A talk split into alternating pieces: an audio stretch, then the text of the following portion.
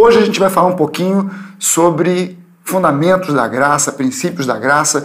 Eu estou aqui com o pastor Jorge Monteiro, Legal. que é pastor da nossa igreja aqui na Barra da Tijuca, e a gente vai bater um papo aqui. Na verdade, eu vou fazer uma pergunta para ele. É, vou deixar ele encrencado com uma pergunta aqui a respeito de algo que é, a gente ouve falar, né? as pessoas dizem a respeito da graça. E a pergunta é a seguinte: afinal de contas, pastor Jorge Monteiro, graça é licença para pecar? Isso é um motivo de riso. É, impressionante como é que ah, esse tipo de colocação, né, que a gente vê as pessoas falarem, isso só mostra uma coisa: imaturidade. Imaturidade, e eu vou te dizer, em alguns casos, até má intenção. É, quando você fez a pergunta, eu vim, na mesma hora, vi aqui no meu espírito uma passagem. Judas 1,4 fala o seguinte: Pois alguns indivíduos perversos se infiltraram em nosso meio sem serem notados, dizendo que a graça de Deus permite levar uma vida imoral. Então, assim, qualquer tipo Deixa, pelo, pelo jeito que você está me dizendo, isso aí é a citação de Judas, então isso aí não é novidade, né? Já se dizia. há muito tempo. Então, aqui, Judas fala o seguinte: ó, alguns indivíduos perversos se infiltraram em nosso meio sem serem notados, dizendo que a graça de Deus permite levar uma vida imoral. A condenação de tais pessoas foi registrada há muito tempo, pois negaram Jesus Cristo, nosso único soberano Senhor. Ou seja, esse tipo de mentalidade é uma mentalidade completamente equivocada. Ela não tem base bíblica nenhuma. Aqui Judas ele não nega a graça. Ele, na verdade, o que ele fala é o seguinte: ó, essa história de dizer que a graça é licença para pecar, isso na verdade é um ato, como ele fala aqui, de perversidão. Perversão. É uma perversão. É gente que está se infiltrando, querendo desvirtuar o presente que Deus nos deu, que é a sua graça. É, eu não sei nem de onde saiu esse tipo de, de, de, de conceito, mas você disse uma coisa interessante. Às vezes isso é fruto de ignorância, é fruto de imaturidade, mas às vezes é fruto de uma maldade mesmo, Uhum. né, de querer é, desvirtuar né, ou de querer manchar o ministério de alguém. Né? Então, Uhum. qual é a maneira que eu posso de é, detonar o ministério do Jorge Monteiro? Ah, vou falar mal dele. Exatamente. né, vou desvirtuar o que ele fala. né, vou dizer que o que ele disse não é o que ele disse, é outra coisa. né, vou dizer que aquilo que ele está falando é uma heresia, vou dizer que aquilo que ele está falando é antibíblico, para ver se assim eu consigo detonar o ministério dele. Você vê claramente que o que Paulo mais enfrentava era pessoas que tentavam perverter o que ele estava dizendo. Era uma tentativa de trazer as pessoas de volta a conceitos judaicos, né, implantar o- os judaizantes, o que eles queriam fazer o quê? Eu vou perverter aquilo que Paulo fala, dizendo que o que ele está dizendo não é verídico, não é verdade, para que se faça a minha vontade, para que as pessoas se comportem como eu quero. Isso é um instrumento de manipulação, porque aquele que tem sabedoria, que entende a verdade da palavra, ele não vai se deixar levar por isso. Eu, eu, eu creio que essa, essa é uma preocupação que a gente tem que ter. A formação de crentes maduros, que não se deixam levar por opiniões, que se não deixam levar por tendências de manipulação, que querem, na verdade, levar eles a ter uma vida que é controlada por aquele que quer botar uma regra sobre a vida dele. É, e na verdade até é, é, Paulo escrevendo aos Efésios, né, no capítulo 4, ele coloca como sendo exatamente função dos pastores, apóstolos, profetas, mestres, evangelistas, levar o povo de Deus na direção da maturidade, da estatura de Cristo. né? Exatamente. E o padrão que ele coloca, inclusive, é Cristo.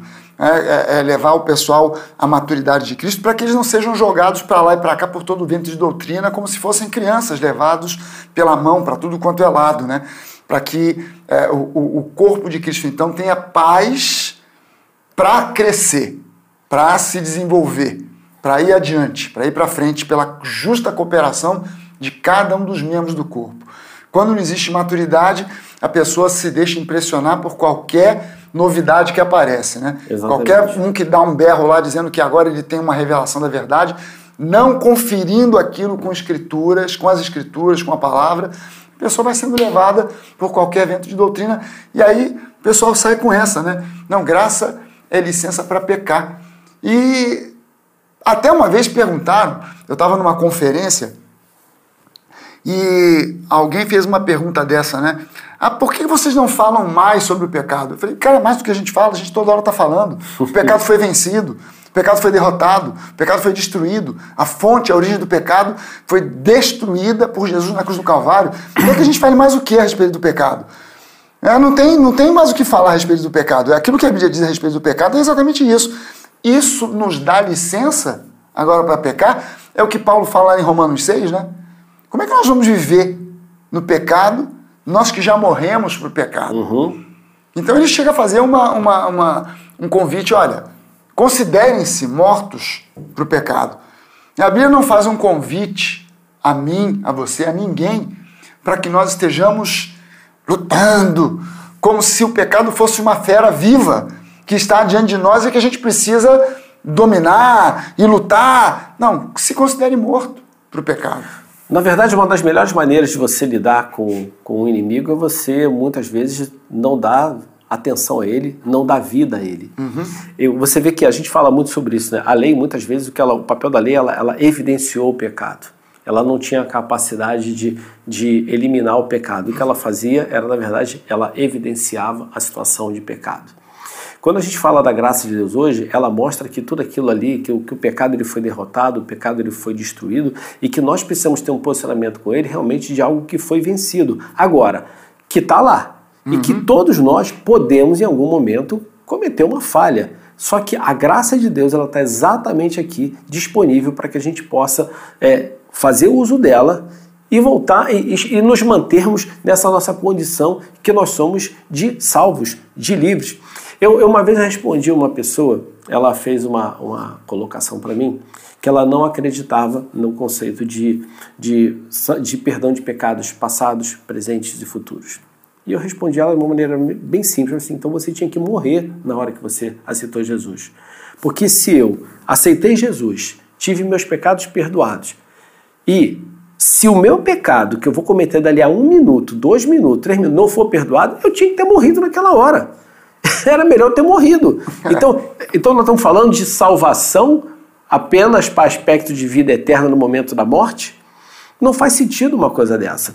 Então eu tenho que entender que a, a, a graça ela me trouxe a salvação e ela me trouxe a, a condição de ter de estar preparado e ter condições de viver uma vida de transformação, a minha metanoia, a minha mudança de vida, para que eu possa entender que eu tenho uma caminhada ali onde a graça de Deus ela me permite vencer tudo aquilo ali e chegar ao, ao, a essa vida vitoriosa que Deus deu para nós, que Jesus conquistou para nós. Não é uma situação fatalista. Às vezes eu vejo uma tendência a criar uma condição muito fatalista. E outro aspecto na Fragalha é que Vamos entender uma coisa. Paulo nos ensinou que é o seguinte: todas as coisas são lícitas, mas nem todas elas me convêm. Ou seja, é claro que existem várias coisas que eu posso fazer, mas eu não faço por quê? Por amor ao meu irmão mais fraco, eu não vou fazer porque eu não quero influenciar alguém que não está firmado na fé. Eu não deixo de fazer aquilo porque aquilo ali é pecado ou porque aquilo ali é errado. Eu tenho consciência que, por uma questão de amor, eu tenho que entender o que eu devo, o que eu não devo fazer, muito mais pela nossa missão, pelo nosso chamado de ser uma influência positiva na vida das pessoas, entender no momento que elas estão. Agora, o fato de eu fazer determinadas coisas não faz de mim um pecador, não significa que eu estou usando a graça como motivo para agir errado. Cara, é interessante que o apóstolo Paulo ele fala sobre, fala sobre isso com um exemplo que eu acho que as pessoas às vezes leem, mas ou não querem é, prestar muita atenção, porque se prestar atenção vai se chocar. É, ele fala sobre comida sacrificada a ídolo, né, uhum. né, quando ele escreve para os Coríntios, dizendo que tudo que você for comer com ações de graças está resolvido, está uhum. purificado. É, é, se foi sacrificado aquele. Porque o pessoal. Qual era o contexto? As pessoas escrevendo para Paulo é, a, a, primeira epístola de Paulo aos Coríntios é uma resposta a uma série de perguntas Isso. que os coríntios haviam feito a Paulo também numa carta, né, que eles escreveram para Paulo perguntando uma série de coisas sobre o culto, sobre é, relacionamento entre marido e mulher, sobre ceia do Senhor, sobre uma série de coisas. E uma das coisas que eles perguntaram foi sobre o comer das, da carne que era uhum. vendida em Corinto. Porque praticamente todo, toda, toda a carne que era consumida na cidade de Corinto vinha exatamente dos animais que eram sacrificados nos templos, dos templos de Apolo, de Afrodite. Né? Então se sacrificava lá o boi.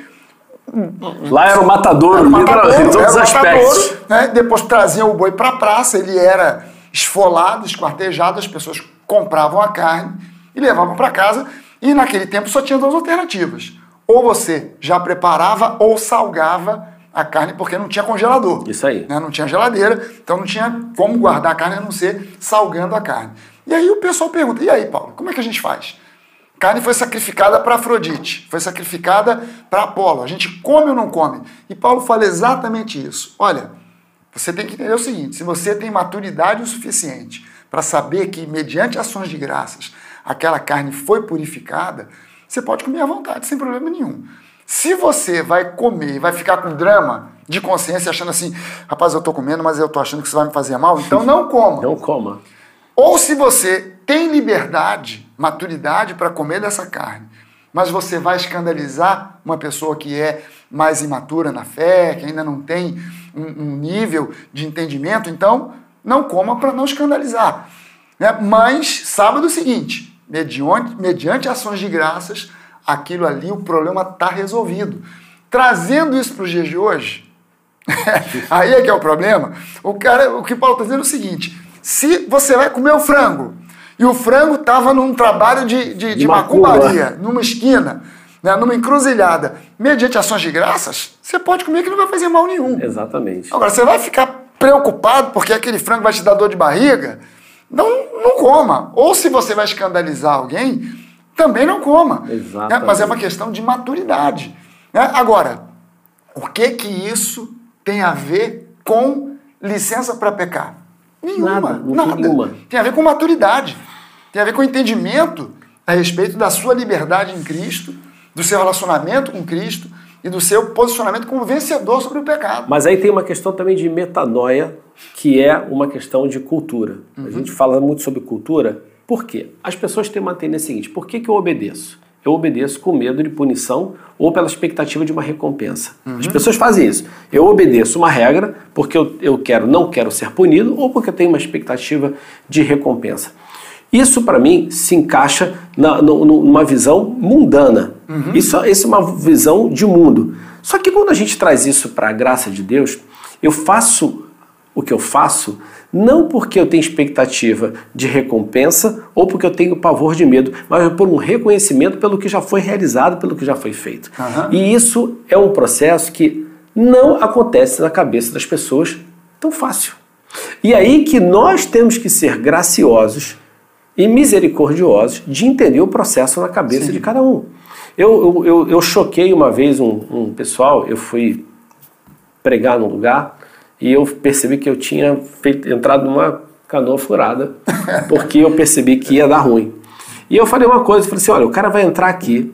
Eu, eu, eu quis explicar a diferença entre o que era a, a, a transformação espiritual que há no momento que você aceita Jesus e a mudança de mente, que é o processo, que é o processo de, de, de, longo, de longo prazo. Né? O que é você virar santo e o que é o processo de santificação que vai acontecer ao longo do tempo. Então, dei o seguinte exemplo: vai entrar um cara aqui que é maconheiro. Entrou aqui, ele vai aceitar Jesus, ele vai virar santo na mesma hora. Agora, vai sair daqui, vai continuar fumando maconha. Ele, a cabeça dele continua a cabeça de um maconheiro. Esse processo de mudança que é a metanoia, que é um processo de transformação. Isso em uns pode acontecer muito rápido, como em outros pode levar um tempo. É, cada agora, um é cada um, né? Agora, isso tirou dele a salvação, isso tirou dele a condição de santo. Não, é aí que a gente tem que entender que ele está num processo e que a gente tem que, principalmente, amar e continuar enchendo o cara da verdade, enchendo da verdade. Não é um processo de, ó, não muda a roupinha, não, você que estava vestido assim, agora você vai vestir daquele jeito, não use mais o cabelo assim, não use mais o cabelo assado. Isso, essa, essa, é, essa é uma transformação falsa, que é aquela transformação só de fora, né? de fora para dentro. A gente tem que ter uma transformação de dentro para fora.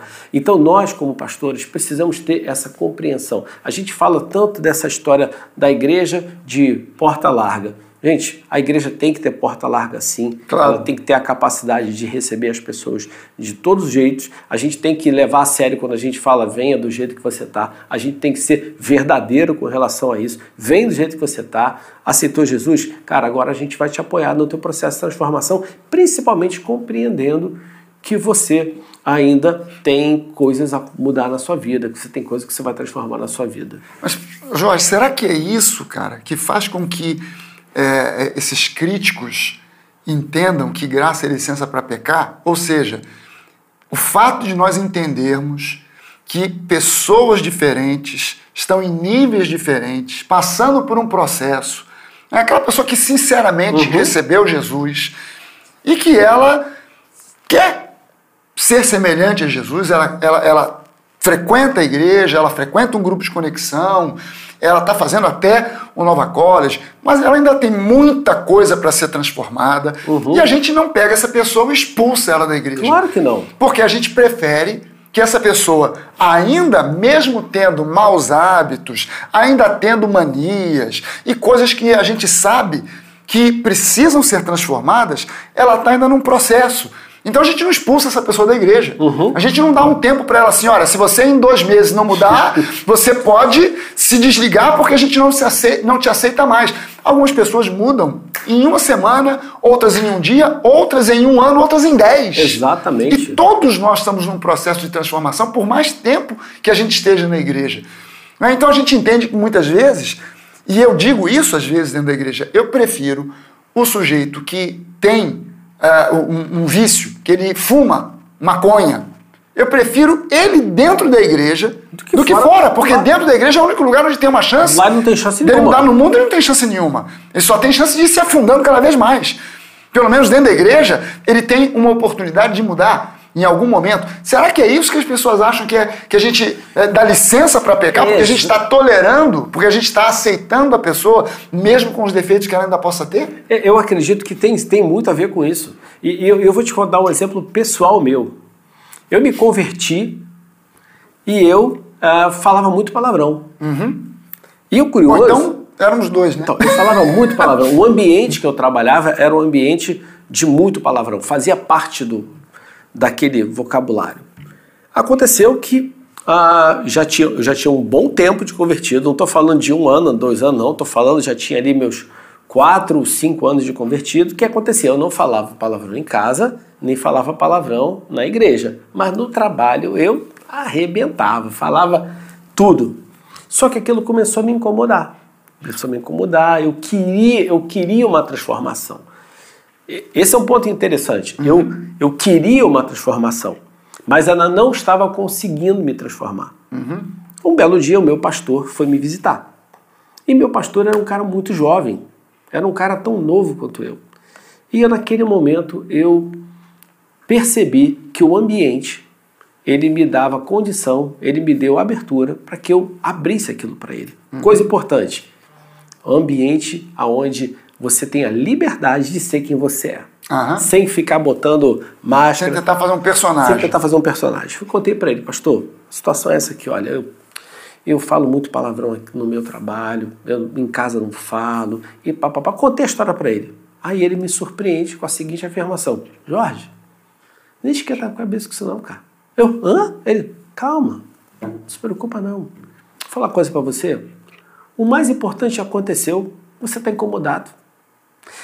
Ninguém precisou dizer para você que precisava, que isso tinha que ser mudado. Ah, você te já, dá uma lição de moral. Já está dentro de você. O Espírito já, já te falou sobre isso. E esse é o mais importante. Agora eu vou te falar uma coisa. Tem gente que Deus muda na mesma hora. Exatamente o que você falou. Muda na hora. Tem gente que ele muda em uma semana, muda em um mês. Ele, o que importa é que ele está trabalhando em você. E eu vou te dizer uma coisa. Sabe como é que você vai parar de falar palavrão? Eu falei, como? Não vai ser pelo teu esforço. Não vai ser pelo teu esforço. Fique em paz, deixe o Espírito operar, que quando você menos perceber, você vai parar de falar palavrão. Ele falou aquilo ali para mim, você sabe o que, que ele fez? Ele tirou uma tonelada dos meus ombros. Aham. Tirou. Eu tirei a culpa, eu tirei, tirou de mim aquela necessidade, aquela tentativa minha de mudar aquilo ali, até que uma semana depois eu me percebi não falando mais palavrão. Ou seja, estar em um ambiente onde eu, eu tive a liberdade de ser quem eu era, sem ter que vestir uma, uma, uma fantasia, criar um personagem. Ponto um. Segundo ponto, uma postura de compreensão. Cara, eu entendo o que você está passando. É um processo. E terceiro ponto, uma postura seguinte. Cara, fique em paz. Tirar aquele peso. Essas coisas foram os elementos que me levaram a ter essa transformação na minha vida. O curioso é que isso me marcou para sempre. Aham. Eu já vivi tantas experiências espirituais, talvez até sobrenaturais, que talvez não, ficar, que não ficaram marcadas dentro de mim como essa experiência de graça que eu vivi. Porque isso é uma experiência. Sim, de graça. com certeza. Essa é uma experiência da graça de Deus. Isso foi transformador para mim. Então eu acredito que muitas vezes é uma falta de, é uma falta de compreensão, é uma falta de, de misericórdia, é uma falta de, de entender, olhar o outro como um ser humano, você perceber que há um processo na vida de cada um. É. Não, e, é, é, é, a gente tem que ter uma, uma, uma, uma, uma tolerância bíblica, né? Porque, lógico, eu tenho certas expectativas, e às vezes eu olho para certas pessoas e falo assim: caramba, não é possível, esse fulano de tal já está há tanto tempo na igreja, ainda não mudou, ainda não compreendeu. Cara, mas a gente precisa ser gracioso como Deus é e entender que cada um tem o seu tempo, Exato. cada um tem o seu é, é, ritmo, né? Os ritmos da graça, né? Cada um tem o seu ritmo. Né? E, e- e- aquilo que a gente citou aqui, algumas pessoas sofrem uma transformação que é aquela pancada né? no momento em que ela conhece Jesus e que um monte de coisas muda. Mas por mais que tenha mudado, ainda tem coisa para mudar. Exato. E todos nós estamos nesse processo ainda. Né? Mesmo com 30, 40 anos de convertido, a pessoa ainda tem coisas que precisam ser transformadas, que estão sendo trabalhadas pelo Espírito de Deus. E outra coisa, você tem que se inundar da verdade, né? Esse é um ponto. A gente usa muito aquele exemplo do dinheiro falso, né? O especialista em dinheiro falso, ele não, ele não estuda dinheiro falso, ele estuda o dinheiro verdadeiro. Porque na hora que ele pega o falso, ele identifica que aquilo ali é verdade. Então, é como a palavra diz que a fé vem pelo ouvir, pelo ouvir da, da, da palavra de Deus, para ouvir da palavra de Cristo, a gente tem que estar se enchendo disso. E a gente tem que entender, se que a gente quer ver uma transformação na vida das pessoas, inunda ela da palavra, inunda ela da verdade, É isso aí. inunda ela da verdade. Isso é o mais fundamental. Essa coisa de ficar tentando chamar a atenção pro, pro, pro erro, se eu me inundo da verdade, eu identifico o erro. Uhum. Eu, eu percebo o seguinte, aquilo ali não é a verdade. Me inundo da verdade, eu sei diferenciar o que é a mentira, porque eu estou inundado da verdade. Eu, eu, eu te contei da história do, de um ateu que me procurou, Sim. que foi impactado pelo, pelo, pelo trabalho da gente com empreendedores. Né? E foi interessante que ele chegou para mim na segunda semana que ele estava lendo a Bíblia, falou para mim: Eu já entendi a superioridade da graça sobre a lei. Olha que coisa. Eu, O cara que não tinha nenhum tipo de background com nenhum igreja, tipo, com Bíblia, com exatamente, nada. nenhum tipo de background. Ele falou para mim, eu já entendi a super, ele usou esse termo para mim, eu já entendi a superioridade da graça sobre a lei e já entendi que eu não ando, eu não tenho que andar. eu- ele usou o seguinte, eu não decido andar nos caminhos de Deus por medo de punição, mas pela consciência do que foi feito por mim. E aí vem um outro ponto do porquê que a gente recebe tanta pedrada. É porque as pessoas estão enraigadas de uma mentalidade de punição e premiação, de uma mentalidade de que é, é, formada em uma maneira de ver as coisas que é muito complicado enxergar que eles estavam errados. Ou melhor, de que eles foram é, omit, foi omitido. A verdade é essa, foi omitido deles o que é a verdade. Sabe por quê? Porque é muito fácil, é mais fácil você controlar as pessoas com regras do que você permitir que as pessoas vivam em liberdade com maturidade. Liberdade com responsabilidade, entendendo quem elas são e não sendo conduzidas ali por um por um quase que como um fantoche, É, falar a verdade, é quase é. como um fantoche, né? Então esse exemplo para mim mostra isso. Eu acho que nós precisamos ter a coragem de nos esvaziar de muito conhecimento que a gente adquiriu ao longo da nossa vida, de muita coisa que foi colocada dentro da nossa mentalidade ao longo da nossa vida, da nossa caminhada, para poder fazer uma releitura do que é a verdade de Deus a respeito disso. É isso aí. Gente, passou aqui quase que meia hora, eu acho. Que isso? Essa brincadeira aqui, nessa conversa. Mas eu espero que tenha sido proveitoso para você. Claro que a gente vai continuar sobre muitas coisas que a gente falou aqui em outros vídeos. E volto a te dizer, a nossa intenção é que você conheça mais profundamente, com argumentos da palavra, da verdadeira graça, para entender aqui, talvez não tudo, mas pelo menos dar um pontapé inicial para entender que graça não, não é, é, licença para pecar. Não é. Legal, Legal, a gente se encontra então. Pastor Jorge, obrigado. Obrigado. Foi bom demais esse bate-papo. Valeu, aquele abraço, gente.